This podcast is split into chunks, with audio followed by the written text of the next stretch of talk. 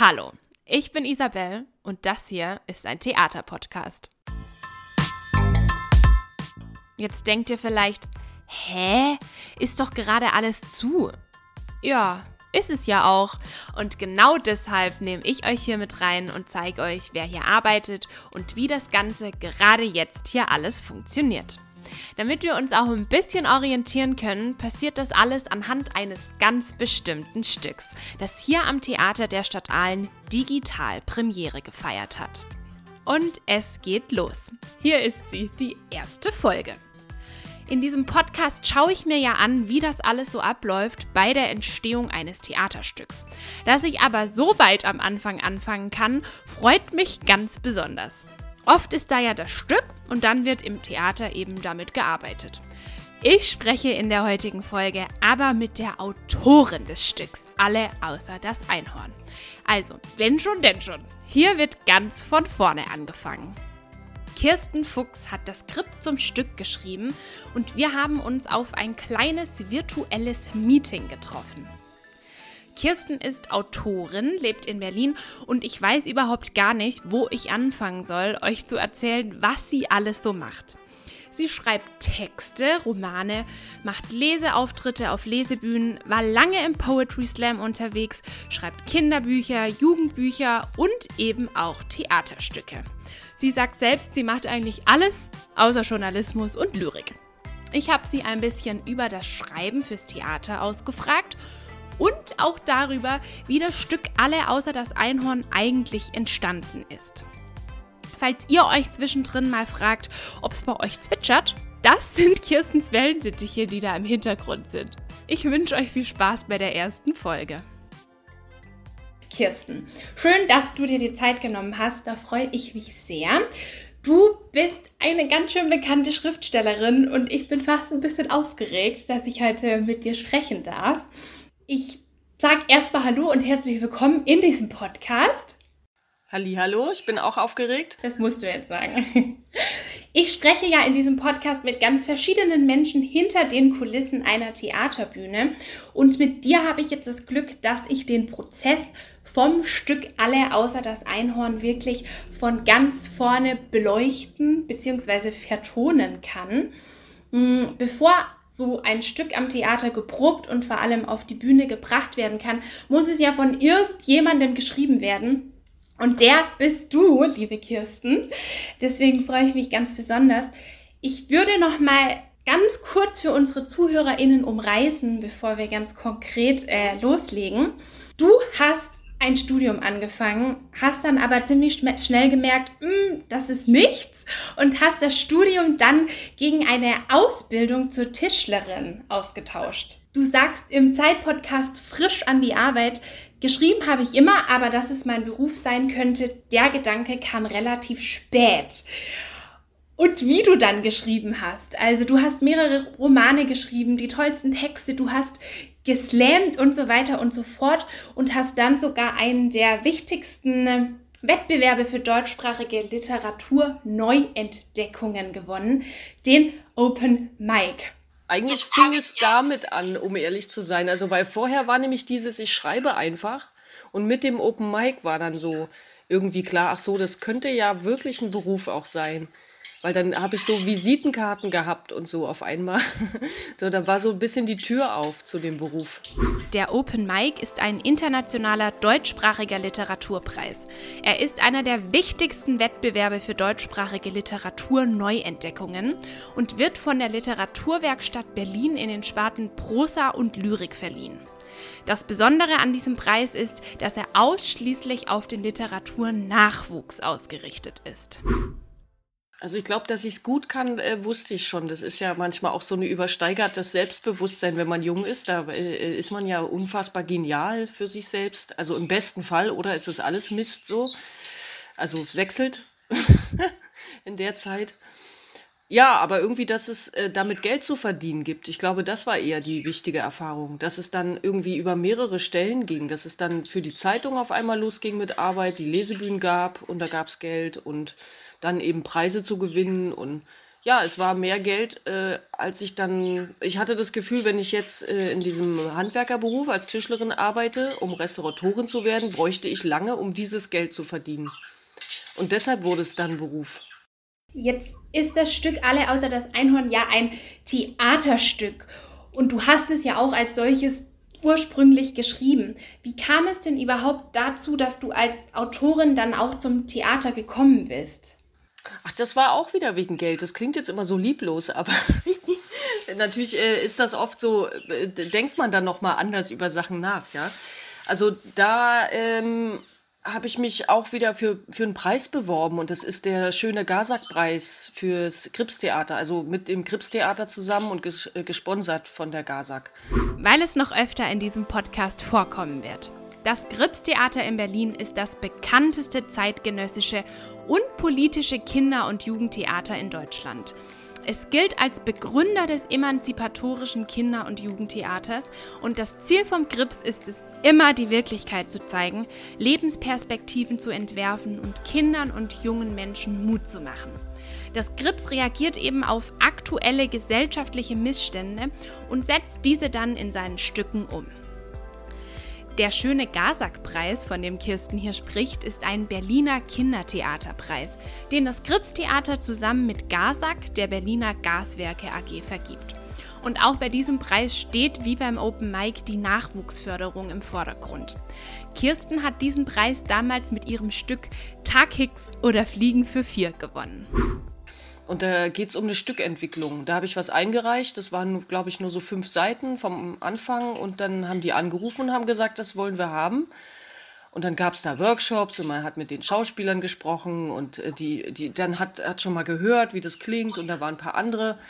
Also vier zu viert waren wir genau. Und dann habe ich das auch gewonnen und deshalb wurde das dann inszeniert. Und da hat das Grips gesagt, wir würden dich einfach gern behalten. wir haben gesagt, du, äh, du kannst gut Dialoge schreiben, lass doch das andere einfach weg und äh, geh doch äh, komplett zum Theater. Was ich dann nicht gemacht habe. Aber sie haben gesagt, das ist, äh, guck mal, wieso bist du denn nicht äh, sowieso da schon auf die Idee gekommen?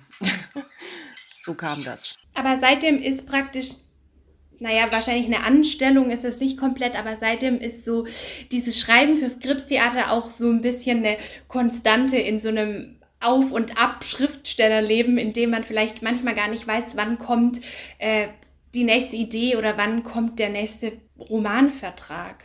Mm, es gibt ja noch andere Konstanten. Also fürs Magazin schreibe ich monatlich. Das ist auch ganz, äh, ganz zuverlässig, einfach über viele Jahre. Und der, der Rowold Verlag, ich weiß nicht, was ich dem zeigen müsste, dass sie sagen, also nee, das machen wir nicht. Bis jetzt hat er auch immer alles begleitet und äh, lektoriert. Selbst wenn ihm was nicht gefällt, können sie ja auch was dazu sagen. Und äh, den Wohland und Quist Verlag gibt es auch fest. Also je länger man das macht, umso weniger unsicher fühlt sich das eigentlich an. Man hat so schon feste Vertragspartner und das Grips äh, na, fragt eben immer mal, ob, oder ich habe auch schon mal gefragt und dann hat, hat mir die Idee aber nicht ausreichend gefallen. Also man kommt dann irgendwie immer wieder zueinander. So, jetzt ist es aber schon eine Weile her, jetzt könnte mal wieder. Okay, gutes Zeichen, dass du mal wieder Lust hättest. Du hast ja früher oder du hast, machst ja auch Poetry Slam und wenn gerade kein Corona ist, dann liest du deine Texte ja auch gerne selber mal auf Bühnen vor. Schreibst du dann manchmal auch mit dem Gedanken, wie es wirkt, wenn du es dann vorträgst? Ähm, ich glaube, das macht inzwischen der Kopf so nebenbei. So. Also wenn ich zum Beispiel Roman schreibe, habe ich das nicht. Da denke ich nicht, dass ich das vorlese. Das merke ich dann beim Vorlesen dass ich, äh, dass ich das nicht automatisch habe mitlaufen lassen. Aber bei Theater und bei äh, Lesebühnentexte, so heißen sie ja eigentlich, die dann auch bei, zum Poetry Slam passen, äh, da, da gibt es so diese Vertonung innerlich schon. Und dann übe ich, dann, dann lese ich den natürlich auch nochmal laut und kann dann auch nochmal überarbeiten. Und beim Roman passiert das doch relativ spät. Also die Dialoge, die höre ich irgendwie auch im Kopf, aber so andere Textstellen, da ist es nicht so. Und dann merke ich bei Lesungen, dann gibt es eine Lesefassung da fliegt dann immer mal was weg oder der, der Satz wird irgendwie kürzer oder da ist es äh, zum selberlesen geschrieben. Genau, da, da weiß ich auch nicht. Ja, ist schon ein Unterschied.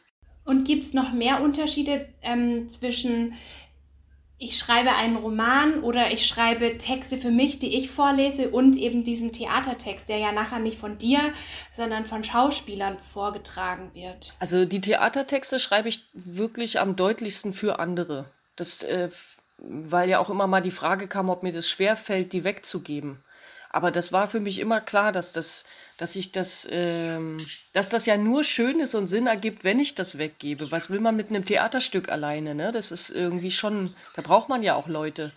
Und auch, dass ich über viele Sachen mir keine Gedanken gemacht habe, dann was die anhaben oder wo, in welchem Raum die sich befinden, dass ich nach und nach, also spätestens beim zweiten Stück gemerkt habe, das muss ich überhaupt nicht. Die machen sowieso was damit, was mir nicht eingefallen wäre.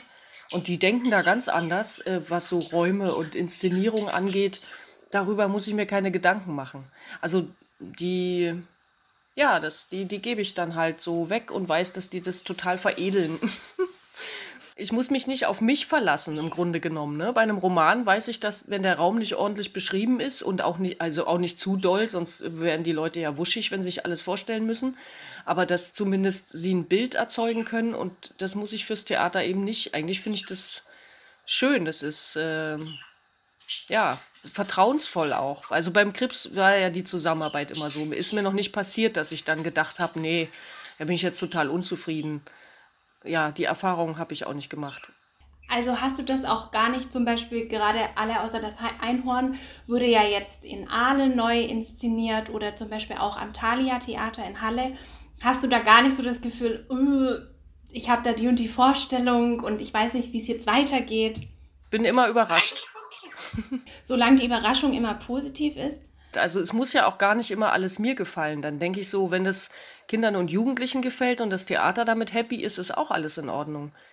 Also die kann ich ja. wirklich sehr, sehr gut weggeben. Wenn ich mir vorstelle, ich habe einen Text, den ich immer spreche, also das habe ich, die Erfahrung habe ich schon gemacht und dann spricht den jemand anders, das mag ich nicht so sehr. also wenn der so aus meiner aus meinem Leben und ich erzähle eben was, äh, meine, meinetwegen so Perspektive ich als Mutter und mit den Kindern, es gibt irgendeinen Dialog. Und dann ist das eine andere Stimme, das finde ich immer ganz seltsam. Denke ich, nee, da, da, da, da, da redet ja jemand äh, und versucht ich zu sein, dann geht es nicht so gut. Okay, das verstehe ich. Aber eigentlich ist es ja auch ein Kompliment, wenn die Leute dann deine ja. Texte nochmal, ja, nochmal irgendwie zu ihrem machen, sag ich mal.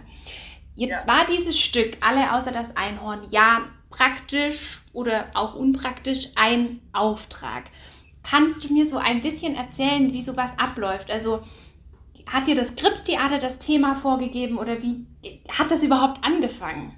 Ja, das war richtig ein Auftrag. Die haben gesagt, sie brauchen ein Stück zum Thema Cybermobbing, weil die äh, Lehrer und auch Präventionspolizisten ihnen da die Bude ein bisschen einrennen. Das Grips hat ja auch irgendwie wie soll ich sagen, eröffnet immer so Gesprächsangebote, wenn sie die Stücke vorbereiten und nachbereiten und so weiter. Und dann kann man ganz viel mit den Kindern und Jugendlichen sprechen. Und die Präventionspolizisten haben das quasi eher beim Grips bestellt. Die haben gesagt, wir, wir versuchen das immer irgendwie aufzufangen, aber die müssten das vorher erfahren. Und zwar nicht auf so eine trockene Art, wie es in Schulen dann gibt es ja so Mobbing-Projekte äh, und so weiter, aber dann kommt man nicht richtig an die ran.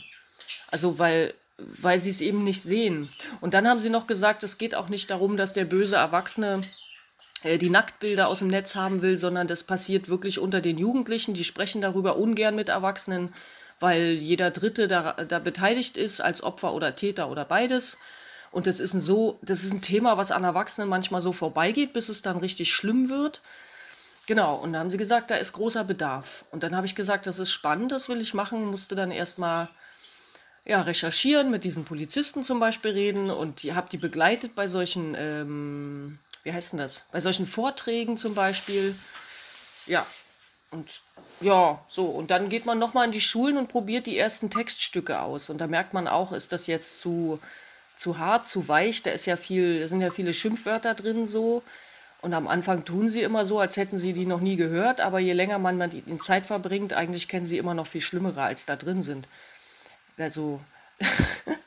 total interessant. Hätte ich nie gedacht, dass du dich wirklich so vorbereitest, wie jetzt irgendwie ein Schauspieler auf seine Rolle oder ähm, dass du da so Probe, ja, dass du schon mal so Probestücke hast. Das Grips, das macht das Grips. Ach so, die gehen dann praktisch ja. mit deinen. Und mit mir auch zusammen. Also es gibt die Theaterpädagogen, die da ganz tolle Arbeit leisten und die auch die Stückentwicklung begleiten und auch die Dramaturgie.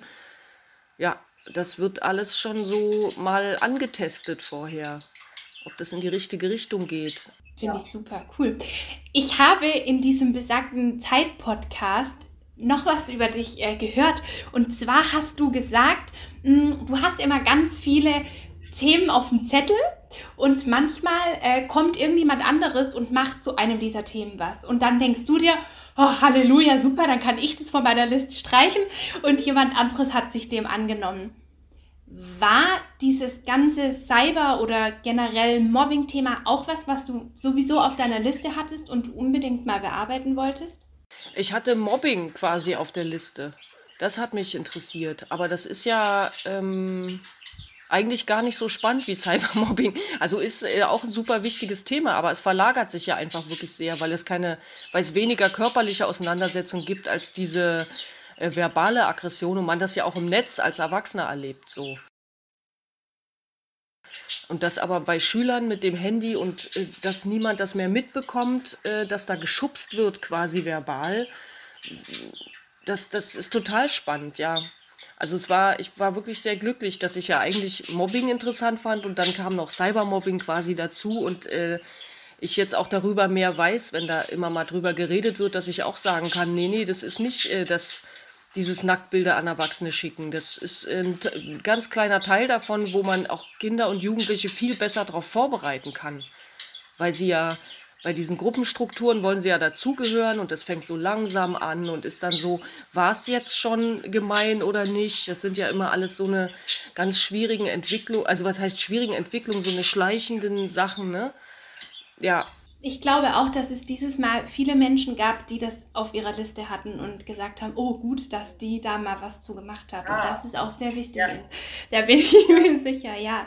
Mm, eine Frage zu dem Zeitpodcast habe ich noch. Der hat nämlich sehr gute Fragen gestellt, wie ich fand.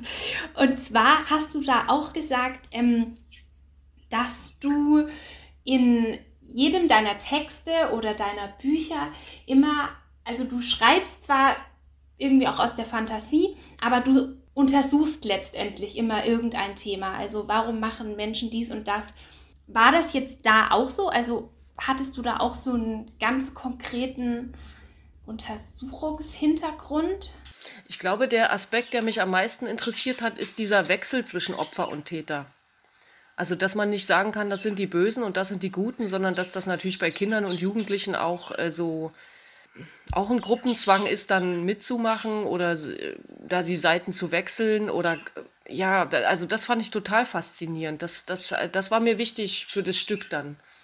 Das, darüber habe ich nachgedacht. Wie passiert das? Ist nicht, eigentlich könnte es sogar noch mehr drin sein, aber es ist ja dann auch beschränkter Versuchsaufbau, der dann möglich ist, ne? Also gerade auch dieses, dass in diesem Stück ja auch viele vom Opfer eigentlich zum Täter werden oder Täter werden, weil sie eben ja. selbst Opfer sind oder waren. Ja, verstehe. Mhm.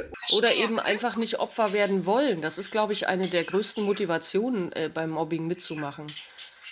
Oder das laufen zu lassen, wegzugucken, zu denken, so wenn ich jetzt da, also Gott sei Dank passiert mir das nicht. Sie wissen, wie schlimm das ist, ne? Weil sie ja Angst davor haben. Ja, verstehe ich. Warst du denn oder inwieweit warst du denn jetzt konkret am Theater der Stadt Aalen dann noch so am Prozess beteiligt, was aus diesem Stück dann wurde? Das ist ja auch wieder so eine Vertrauenssache. Wenn die sagen, wir, wir machen dieses Stück und ich sage, ja, ja, mach mal und dann gucke ich es mir an und äh, das ist dann auf einmal komplett online. Das war ja irgendwie auch total irre, dass, wie gut das dann in die Corona-Zeit passte und dass wir das alle am, am, am Bildschirm geguckt haben. Das, äh, ja, das war auch nochmal super faszinierend. Ja, ich fand es auch, also es ist ja eigentlich prädestiniert dafür, da was online, ja. also es spielt sich ja auch in einer gewissen Online-Welt ab, die ganze Geschichte und irgendwie fand ich es total spannend, dass ich dann auch als Zuschauer irgendwie in den Bildschirm geschaut habe und da nebenher noch diese ganzen Nachrichten verfolgt habe. Also ich fand, das hat dem Ganzen irgendwie ja, habe ich mich richtig mit dabei gefühlt und auch nicht immer gut, weil ich so gut irgendwie nachvollziehen könnte, konnte, was da passiert ist. Ja, das stimmt. An dieser Stelle erkläre ich noch mal kurz ein bisschen genauer das Thema und die Geschichte des Stücks Alle außer das Einhorn. Im Grunde genommen dreht sich das Stück um einen Klassenchat, in dem alle Mitschüler sich fleißig austauschen. Ein Mädchen wird aus diesem Chat ausgeschlossen und das ist Nettie. Sie hat in einem Chat ihren Freund Julius verteidigt, weil der von den anderen gemobbt wurde. Jetzt dreht sich das Ganze aber ein bisschen rum und der Fokus liegt auf Nettie. Sie bekommt täglich endlos viele Hassnachrichten und die schlimmsten Kommentare von ihren Mitschülern an den Kopf geworfen. Und ausgerechnet Julius, den sie ja vor allen verteidigt hatte, stellt sich auf die Seite der anderen. Dieser ganze Hass findet vor allem online statt, sodass die Eltern und die Lehrer der Kinder das gar nicht so richtig mitbekommen, geschweige denn richtig greifen können. Die Inszenierung von Alle außer das Einhorn am Theater der Stadt Aalen besteht aus einem Video, das überwiegend mit dem Smartphone aufgenommen wurde. Die Schauspieler filmen sich selbst oder ihre Kollegen mit dem Handy und das Ganze wirkt wirklich so, als wären sie gerade live auf einer Social-Media-Plattform oder eben in einer Chatgruppe. Zusätzlich dazu kann man als Zuschauer an seinem eigenen Handy live am Klassenchat teilnehmen und auch sehen, wie eine Beschimpfung nach der anderen eintrudelt. Man fühlt sich als Zuschauer also irgendwie mittendrin statt nur vor dem Bildschirm. Wir haben damals beim Grips überlegt, wie wir das schaffen, dass wir die Handys der Jugendlichen irgendwie integrieren. Wir wollten auch irgendwas machen im Raum und dann war immer klar, nee, das geht nicht. Das, die machen dann definitiv was anderes damit, wenn sie sich langweilen oder äh, auch so, äh, oder es wird zu hart. Also wir hatten eigentlich vor, dass sie auch, ähm, wie soll ich sagen, mit kommentieren können irgendwas oder dass man dieses Schneeball, dass man nochmal zeigt, wie, was das für eine Kraft hat, wenn das dann viele machen und wie sich das verselbstständigt und so. Ja, leider ging das nicht. Insofern ist das äh, schön, dass es dann nochmal möglich war, das über Bildschirm zu machen. So wie das Stück, äh, weiß ich gar nicht eigentlich stimmt es nicht, dass das Stück so stärker ist oder, oder noch näher dran, aber es kriegt eben nochmal diese Ebene, genau, dass man eben nicht immer alles sieht, dass das eine neue Form von Kommunikation ist und ich habe noch eine Frage, damit wir vielleicht oder besser gesagt die ZuhörerInnen, die vielleicht auch am Schreiben interessiert sind und vielleicht äh, genauso wie ich denken, oh, das ist jetzt hier ein Podcast mit der Kirsten Fuchs. Mm, das Stück Alle außer das Einhorn ist ja ein Jugendstück und du engagierst dich ja schon auch für Jugendliche oder für junge Menschen. Du bist zum Beispiel eine der Vorsitzenden vom Verein Kreatives Schreiben. Und ich dachte, vielleicht magst du da noch ein bisschen erzählen, was du da so machst und wie deine Arbeit da aussieht. Das mache ich leider seit Jahren gar nicht mehr richtig aktiv. Aber ich habe in diesem Workshop ähm, habe ich angefangen, Leute zu treffen, die auch schreiben. Also ich glaube, ich war da ab, äh, ich muss überlegen, 16, 17 ungefähr im Sommer, so vier Tage an, ähm, am Wannsee. Und dann bin ich da irgendwie reingewachsen, so wie viele. Also wenn man da angefangen hat, hat man auch wirklich feste Freundschaften über die Jahre entwickelt und äh, viele sind dann zum Team rüber gewechselt. Das heißt, ich habe dann erstmal Gruppen geleitet. Also total schöne Erfahrung für mich als Teilnehmende und für mich als Teamerin auch Jetzt äh, mache ich das leider seit Jahren nicht. Es gab auch wirklich so viel Bedarf von ehemaligen Mitgliedern auch zu Teamen, dass ich da auch ein bisschen den Platz dann geräumt habe. So. Der Verein Kreatives Schreiben e.V. plant und organisiert Schreibwerkstätten für Jugendliche, veranstaltet Lesungen mit TeilnehmerInnen, gibt die Publikationen der Werkstätten heraus und sorgt für ihre Verbreitung. Falls es unter euch also jemanden gibt, der auf der Suche nach einer geschriebenen Herausforderung ist, findet sie ja vielleicht da. Ich danke dir für das tolle Gespräch.